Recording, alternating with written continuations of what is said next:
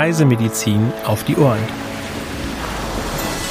Ihr Podcast mit aktuellen und wissenswerten Informationen aus der Reise- und Impfmedizin.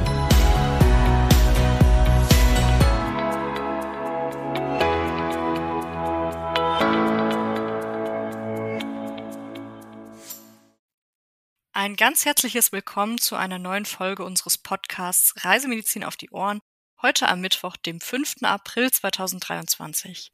Es begrüßen Sie heute wieder meine Kollegin Dr. Sandra Wittek und ich, Helena Schmidt. Ein herzliches Willkommen auch von mir, liebe Zuhörerinnen und Zuhörer. Helena, womit starten wir denn heute in die aktuellen Meldungen? Wir berichten zunächst über Dengue-Fieber in Südostasien. In Laos, das liegt zwischen Thailand und Vietnam, kommt Dengue landesweit vor. Innerhalb der ersten sieben Wochen des Jahres wurden dort circa 360 Infektionen registriert. Im entsprechenden Vorjahreszeitraum waren es nur etwa 25. Im vergangenen Jahr wurden mehr als 32.400 Erkrankungen und 28 Todesfälle registriert.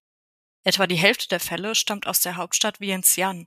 Außerdem sind auch die Provinzen Sarawan, Atapo und Luang Namta besonders betroffen. 2021 wurden insgesamt ca. 1300 Infektionen registriert. 2020 wurden mindestens 8000 Erkrankungen und 13 Todesfälle gemeldet. Und neben Laos sind auch die Philippinen von Denguefieber betroffen. Hier wurden seit Beginn des Jahres bereits mehr als 17.100 Infektionen und 55 Todesfälle gemeldet. Im letzten Jahr wurden landesweit ca. 224.500 Erkrankungen und etwa 730 Todesfälle registriert. Das waren circa doppelt so viele wie im Vergleichszeitraum des Vorjahres. Beachten Sie zur Dengue-Prophylaxe einen guten Schutz vor den überwiegend tagaktiven Stechmücken. Seit Februar diesen Jahres ist außerdem eine Impfung gegen Denguefieber verfügbar. Und wir bewegen uns auf dem Globus nun von Südostasien nach Vorderasien. Im Libanon wurde Anfang Oktober die erste Cholera-Infektion seit 1993 bestätigt. Betroffen war eine aus Syrien geflüchtete Person. Seitdem wurden mehr als 7200 Infektionen gemeldet und 23 Menschen sind verstorben. Betroffen ist vor allem der Nordwesten des Landes. Achten Sie auf eine gute Nahrungsmittel- und Trinkwasserhygiene und lassen Sie sich gegebenenfalls gegen Cholera impfen. Als letztes Land betrachten wir nun noch Südafrika. Hier sind im vergangenen Jahr die Masernfallzahlen landesweit gestiegen. Seit Anfang Oktober wurden etwa 865 laborbestätigte Infektionen gemeldet. Besonders betroffen sind die Provinzen Limpopo, Mpumalanga, Northwest, Gauteng und Free State. Vor einem Aufenthalt im Ausland sollten Sie immer den Standardimpfschutz überprüfen und gegebenenfalls ergänzen lassen. Weitere aktuelle Meldungen finden Sie unter www.crm.de/aktuell. Und wir machen direkt weiter mit einer Ankündigung aus der Fortbildungsabteilung. Welche Neuigkeiten gibt es denn da, Sandra? Ja, wir freuen uns, Ihnen, liebe Zuhörerinnen und Zuhörer, heute unseren neuen Online-Kongress vorzustellen mit dem Thema Long- bzw. Post-Covid genesen und doch nicht gesund. Der Kongress findet am 10. Juni 2023 statt, also schon in ungefähr zwei Monaten, und es wird um aktuelle Erfahrungen und Studien zu den Auswirkungen einer Erkrankung an Covid-19 gehen. Das Seminar wird von unserem wissenschaftlichen Leiter Professor Dr. Thomas Jelinek geleitet und er selbst hält auch einen Vortrag über das Fatigue-Syndrom. Weitere Vorträge behandeln unter anderem die folgenden Themen. Atemlos, Spektrum der pneumologischen Beschwerden bei Long- bzw. Post-Covid, neurologische Manifestationen, weiterführende Diagnostik und therapeutische Optionen, psychologische Krankheitsmodelle, Psychotherapie, berufliche Leistungsfähigkeit, Post-Covid-19 assoziierte Morbidität bei Kindern und Jugendlichen, Wirksamkeit und Nutzen einer Reha.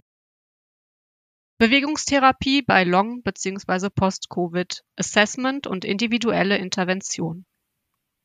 Der Kongress findet online als Livestream statt und wird mit voraussichtlich vier CME-Punkten zertifiziert. Die Teilnahmegebühr beträgt 149 Euro. Zusätzlich stellen wir allen Teilnehmenden die Aufzeichnung 24 Monate lang zur Verfügung. Zu weiteren Themen und Informationen sowie zur Anmeldung gelangen Sie über den Link in den Show Notes. Und auch in dieser Woche haben wir wieder eine CRM-Pressemeldung für Sie. Darin geht es diesmal um das Thema Seekrankheit, wie man ihr vorbeugt und was im Akutfall hilft. Im Folgenden stellen wir Ihnen die Pressemeldung vom 10. März vor. Schiffsurlaube sind wieder im Kommen. Nach dem starken Corona-bedingten Einbruch bewegt sich die Zahl der Kreuzfahrten langsam wieder auf das vorpandemische Niveau zu, als pro Jahr über zwei Millionen Deutsche eine Kreuzfahrt unternahmen. Damit steigt verlässlich auch die Zahl der Seekranken wieder in die Hunderttausende. Bei Hochseekreuzfahrten muss jeder dritte bis vierte Passagier damit rechnen, zumindest vorübergehend von Unwohlsein befallen zu werden. Wie es dazu kommt und was man dagegen tun kann, war ein Thema auf der Pressekonferenz des CRM Zentrum für Reisemedizin, die anlässlich des 24. Forums Reisen und Gesundheit am 10. März 2023 in Berlin und online stattfand. Rollen, Stampfen, Schlingern, Schon die Vorstellung davon, was Schiffe auf Wellen alles tun können, lässt empfindliche Naturen blass um die Nase werden.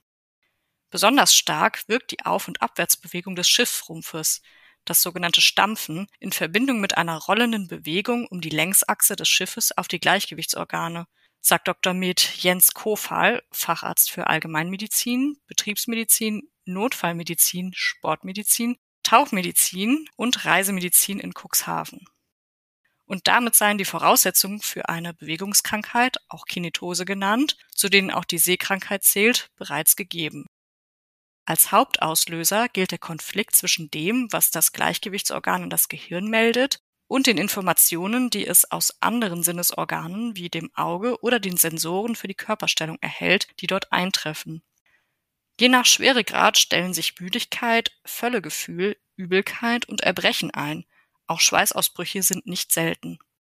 Der Überträgerstoff Histamin gilt als hauptverantwortlich für die Auslösung von Erbrechen. Wem an Bord unwohl wird, darf sich in guter Gesellschaft fühlen. Die Geschichte der Seekrankheit ist so alt wie die Seefahrt selbst. Schon Cicero und Cäsar schrieben darüber. Je nach Situation sind bis zu 90 Prozent der Menschen von Seekrankheit betroffen, sagt Dr. Kofal. Selbst unter erfahrenen Seeleuten können es in Extremsituationen bis zu 60 Prozent sein. Das gelte vor allem auf einer Rettungsinsel oder einem Freifallrettungsboot ohne Blickmöglichkeit auf den Horizont. In einer Überlebenssituation werden die Symptome der Seekrankheit durch Angst verstärkt. Immun gegen das Übel sind nur Kinder unter zwei Jahren. Bis zur Pubertät sind dann vor allem Jungen betroffen, im Erwachsenenalter jedoch deutlich mehr Frauen, vor allem während der Menstruation und der Schwangerschaft. Ab dem Klimakterium ist das Geschlechterverhältnis wieder ausgeglichen. Ja, im Gegensatz zu den Seefahrern der Antike ist der moderne Mensch dem Übel an Bord jedoch nicht hilflos ausgeliefert. Mittlerweile gibt es eine Vielzahl von Hilfsmitteln oder Wirkstoffen, die die Symptome der Seekrankheit mildern können. Wer befürchtet, seekrank zu werden, kann sich bereits prophylaktisch Akupressurbänder an den Innenseiten der Handgelenke anlegen oder eine Brille mit künstlichem Horizont aufsetzen. Außerdem sollte darauf geachtet werden, keine voluminösen Mahlzeiten einzunehmen und auf histaminhaltige Speisen wie Salami, Hartkäse, Sauerkraut oder Thunfisch aus der Dose zu verzichten. Auch Schokolade, Knappergebäck, Rotwein, Kaffee oder grüner Tee sollten gemieden werden, nennt Dr. Kofal weitere Beispiele aus einer längeren Liste problematischer Lebensmittel. Medikamente, die für die Therapie der Seekrankheit zugelassen sind, können sowohl prophylaktisch als auch zur Linderung bereits bestehender Beschwerden eingenommen werden.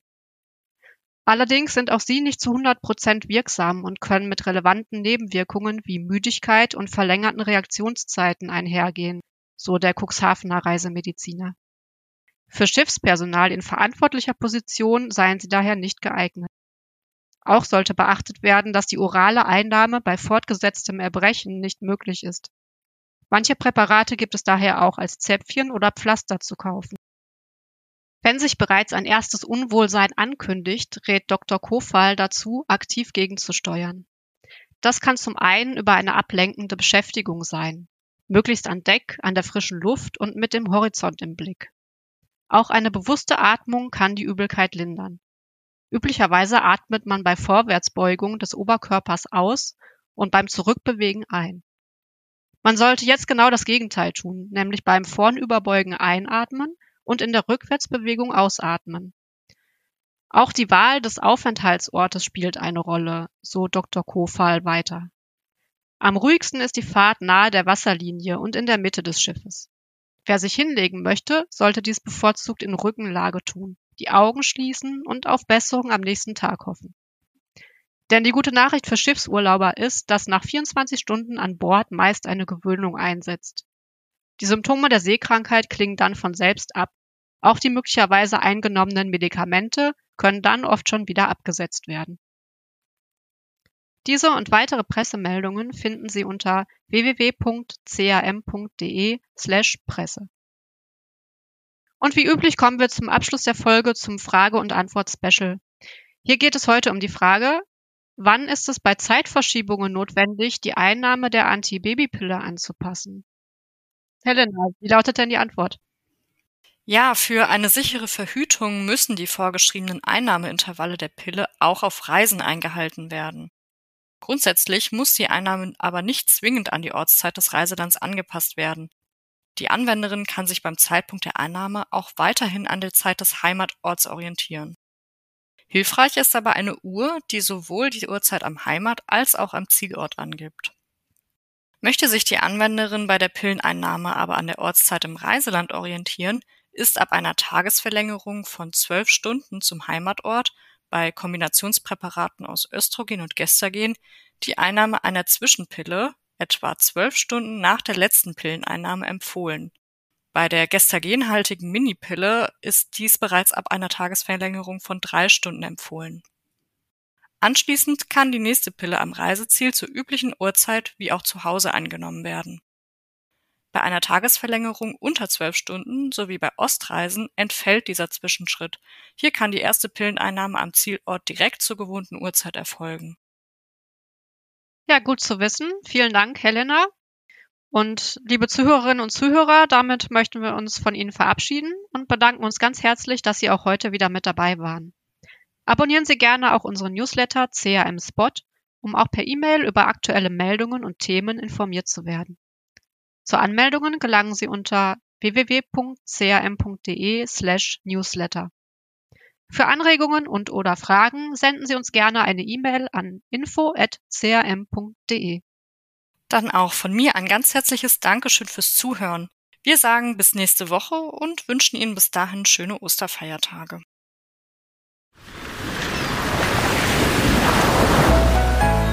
Dieser Podcast ist eine Produktion des CRM Zentrum für Reisemedizin.